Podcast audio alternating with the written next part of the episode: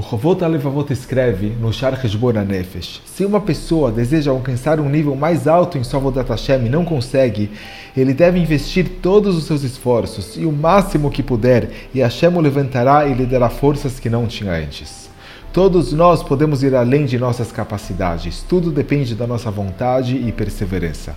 O Saba de Novardok contou que sempre que se deparava com momentos de decisão de como proceder na vida, ele nunca se perguntava se ele tinha ou não a capacidade de fazer isso.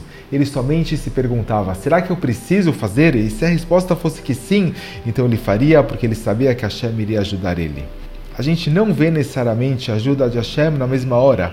Às vezes, parte de nosso crescimento é lutar primeiro, mas mesmo na luta, a gente deve saber que Hashem está nos ajudando. Uma mulher contou que ela estava já trabalhando há alguns anos em um projeto que iria beneficiar muitos Yehudim. Mas, algumas semanas atrás, o seu projeto sofreu um grande revés e a deixou completamente desanimada.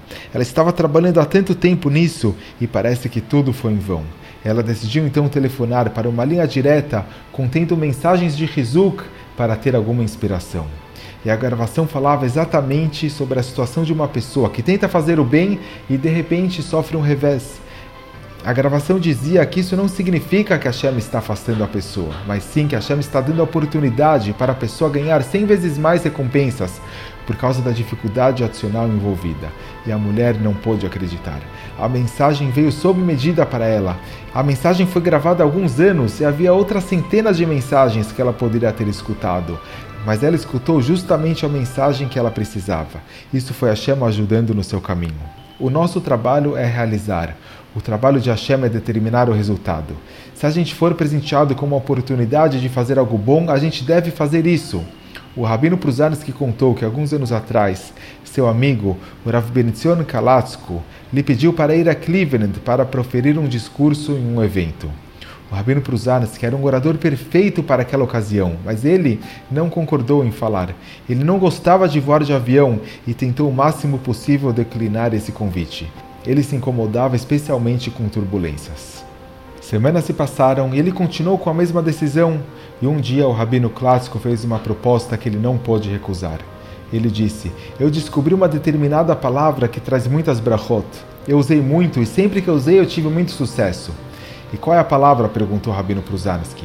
A palavra é sim, respondeu o rabino clássico. Sempre que me pedem para fazer algo de bom, eu tento dar o meu melhor para sempre dizer sim, e depois Hashem me manda a Slachá. Sem nenhuma desculpa razoável para recusar, o Rabino Pruzansky disse sim, ok, a resposta é sim, eu vou voar e eu vou dar essa drachá nesse lugar. E ele voou de LaGuardia para Cleveland, e levou alguns livros para manter sua mente ocupada durante o voo. E o voo correu tudo bem, sem nenhuma intercorrência, e como prometeu o Rabino Klatsko, o discurso também foi abençoado com sucesso. E na manhã seguinte, antes do seu voo de volta, o Rabino Pruzansky pediu para Hashem para ajudar a vencer o seu receio de voar de avião. Ele foi para o aeroporto e ele estava torcendo também para ter um avião grande para que tivesse menos turbulência. Mas quando ele subiu no avião, ele viu que era um avião muito pequeno, de apenas 50 passageiros. E no assento do seu lado estava sentado um homem vestido com o uniforme da companhia aérea. Ele era um piloto que estava indo para a LaGuardia para pilotar outro avião. Eles tiveram uma breve conversa, então o piloto parecia que ia dormir um pouco antes da decolagem. E o rabino Pruzanes que lhe perguntou: Será que você fica nervoso quando está voando e acontece uma turbulência? E o piloto respondeu: Eu piloto há 20 anos. Esses aviões estão preparados para suportar qualquer coisa, não há nada para temer. E foi assim que todos os seus medos acabaram. Hashem lhe deu a viagem de maior sucesso, o seu discurso foi um sucesso e ele superou o medo de voar. A palavra sim é muito poderosa. Se é algo que precisa ser feito e a gente está disponível para fazer isso, a gente deve fazer o que nos cabe, que Hashem faz o resto.